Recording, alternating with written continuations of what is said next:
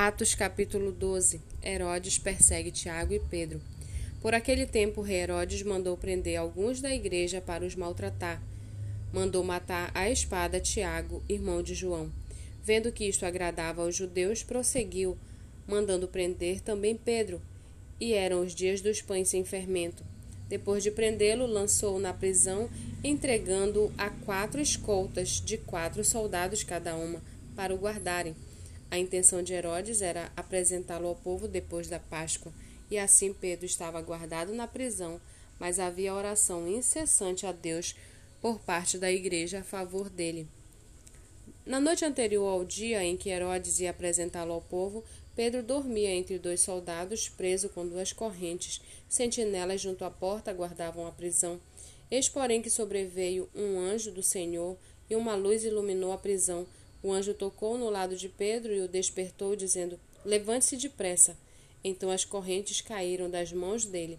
E o anjo continuou: Coloque o cinto e calce as sandálias. E ele assim o fez. O anjo lhe disse mais: Ponha a capa e siga-me. Então, saindo Pedro, o seguia, não sabendo que era real o que estava sendo feito pelo anjo. Ele pensava que era uma visão.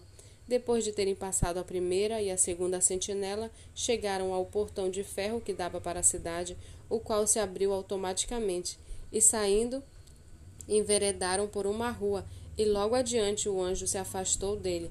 Então Pedro, caindo em si, disse: Agora sei que de fato o Senhor enviou seu anjo e me livrou da mão de Herodes e de toda a expectativa do povo judeu. Ao se dar conta disso, Pedro resolveu ir à casa de Maria, mãe de João, também, chamada, também chamado Marcos, onde muitas pessoas estavam congregadas e oravam. Quando ele bateu à porta da frente, uma empregada chamada Rod foi ver quem era. Reconhecendo a voz de Pedro, ficou tão alegre que nem o fez entrar, mas voltou correndo para anunciar que Pedro estava à porta. Então os outros disseram: Você ficou louca?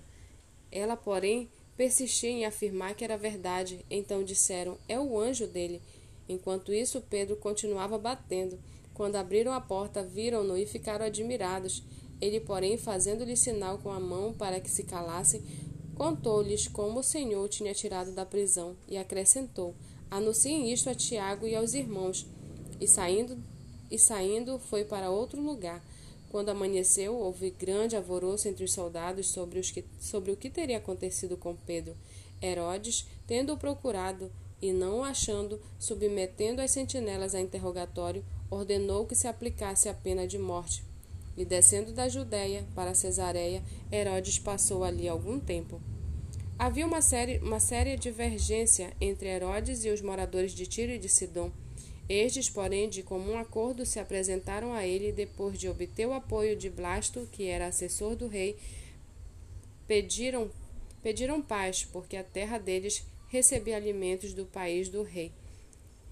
Em dia designado, Herodes, vestido de traje real, assentado no trono, dirigiu-lhes a palavra e o povo gritava: É voz de um Deus e não de um homem. No mesmo instante, o anjo do Senhor feriu Herodes por ele não haver dado glória a Deus, e consumido de vermes morreu.